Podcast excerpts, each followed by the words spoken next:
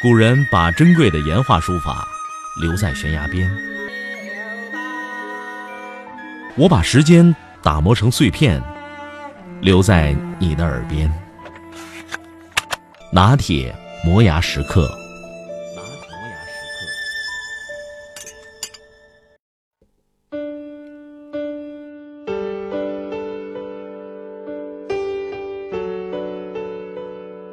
最近几天风头最近的，也许得数房祖名和柯震东了，又是祸事又是道歉。关于房祖名与柯震东到底谁带坏谁，我们不妨问一问。从父亲的角度来聊聊这个问题，毕竟父亲算是男人一生中最重要的角色之一。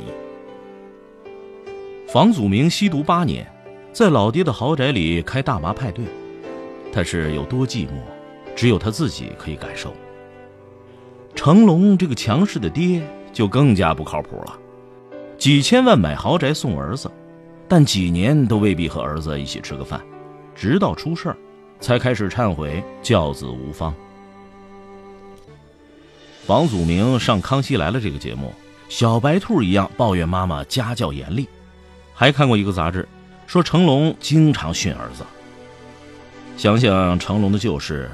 管不住成龙的林凤娇们，往往会全心管儿子。房祖名早就是成年人了，柯震东跟他一起玩，还得公开表示不会带坏他。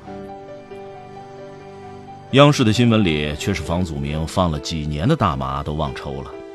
强势父母总是迷信严格管教说教，其实没什么用，因为母亲对孩子的影响，我们会强调，母亲的教育程度和素质。决定一个国家的国民素质。心理学家鲁伊基·赵家写过一本《论父性》的书，把这个问题看得更为严重。他说：“没有坚强的父亲所支持的中产阶级，迄今就没有哪个国家或民族能够完全进入现代社会。”一度我们都不大爱听大道理，因为听腻了，受够了各种狭带私货。不过，成熟的正常社会还是得照着大道理的秩序来，照着正正经经的三观来。比如做父亲，咱们国家的文豪鲁迅写过文章《今天怎么做父亲》。一眨眼，那文章距今天也快百年了。当时的鲁迅觉得新旧交替的时代，中国的家庭已经崩溃，忧心如焚，谈开明，谈平等，谈理解。其实这尚且是基本要求。把鲁迅倡导和自我期许的父亲角色浓缩一下，再结合当下，可以得出“父亲”这个词应该有的完整含义，那就是一个父亲要能够赚钱养活妻儿，陪伴家庭，陪伴之外还要保护妻儿，所谓安全感如大树支撑，保证诸事运行结构稳定。父亲自身要有靠谱的价值观、人生观和世界观，可以教导孩子成长。甚至再往社会进化、人性深处去挖，父亲要能比别的爸爸更加厉害，满足孩子的心理需求。所谓拼爹，就是这个意思。这吻合自然规律，也吻合人类天性，让自己的基因更好的传递下去。孩子们期待自己的爹更加强大。然而，这是理想的功能齐全的父亲。今天的新闻里，更多的是见色忘义、自私胆怯、贪图富贵、一朝得志、抛弃糟糠之妻、疏于家人亲情、沉迷酒精赌博，或者赚钱不多、打老婆打孩子很顺手，更别提对孩子进行靠谱的三观引导了。这些父亲们，要么赚不到钱，自身都一塌糊涂，顾不上照顾好家庭；要么赚到钱了。只知道给老婆钱花，给孩子钱花，人缺席了。养着老婆孩子就是天大的成绩了，就是大爷就完成任务了。那些自己都需要被教化的父亲，又如何成为一个功能完整的父亲呢？赚钱需要精力，陪伴家庭也需要精力，能兼顾当然好，关键是兼顾起来很不容易。而且中国本来就是一个有着父亲忙于赚钱养家传统的国家，很多父亲顺理成章以忙碌之名不回家，外面的花花世界更好玩。成龙有了私生女，对大众道歉，一句“天下男人都会犯的错”，几乎得罪了所有女性们。他身上传统的部分不能更传统了。男人花心偷情，就像《红楼梦》里王熙凤和贾琏夫妻大闹，但贾母说：“什么事儿？打小世人都这么着。”因为年轻馋嘴猫，保不住偷腥。但成龙只继承了残缺的传统，而不是完整的传统。比如贾琏这个大家族的公子，对小三姨太太还是有情有义的，有了孩子还是要慎重对待的。说的直白点，大多数的父亲们不是缺席了，就是未成年，这是发展中国家不可避免的父亲危机。如果你有个成龙这样的爹，超级有钱有名。结果更加坏，因为能力越大，堕落越快。要说什么样的父亲是好父亲？哎，比尔盖茨应该算是一个好例子。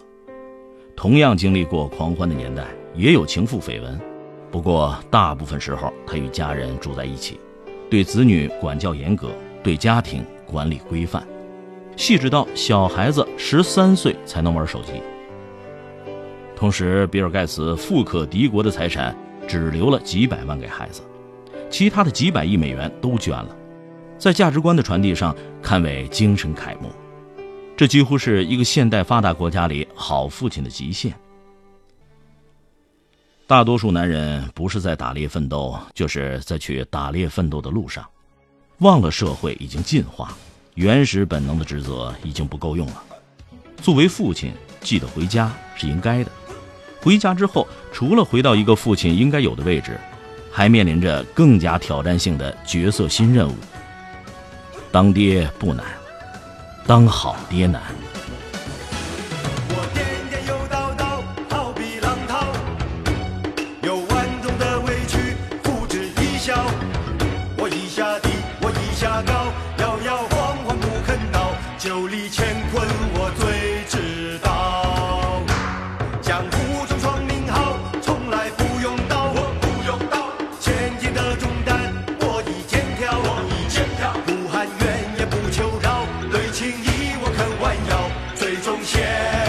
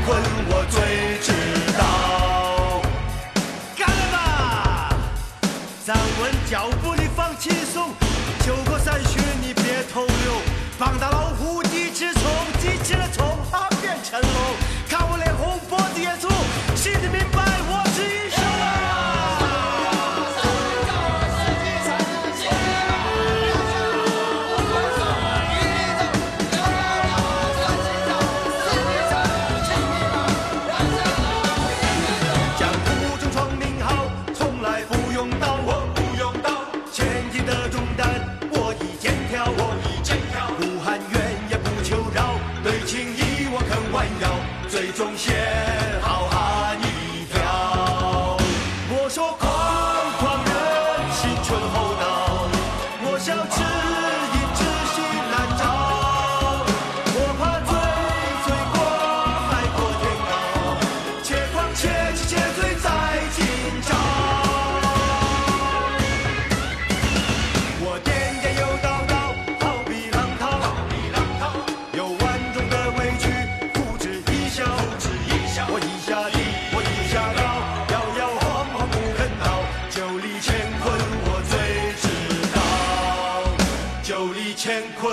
道。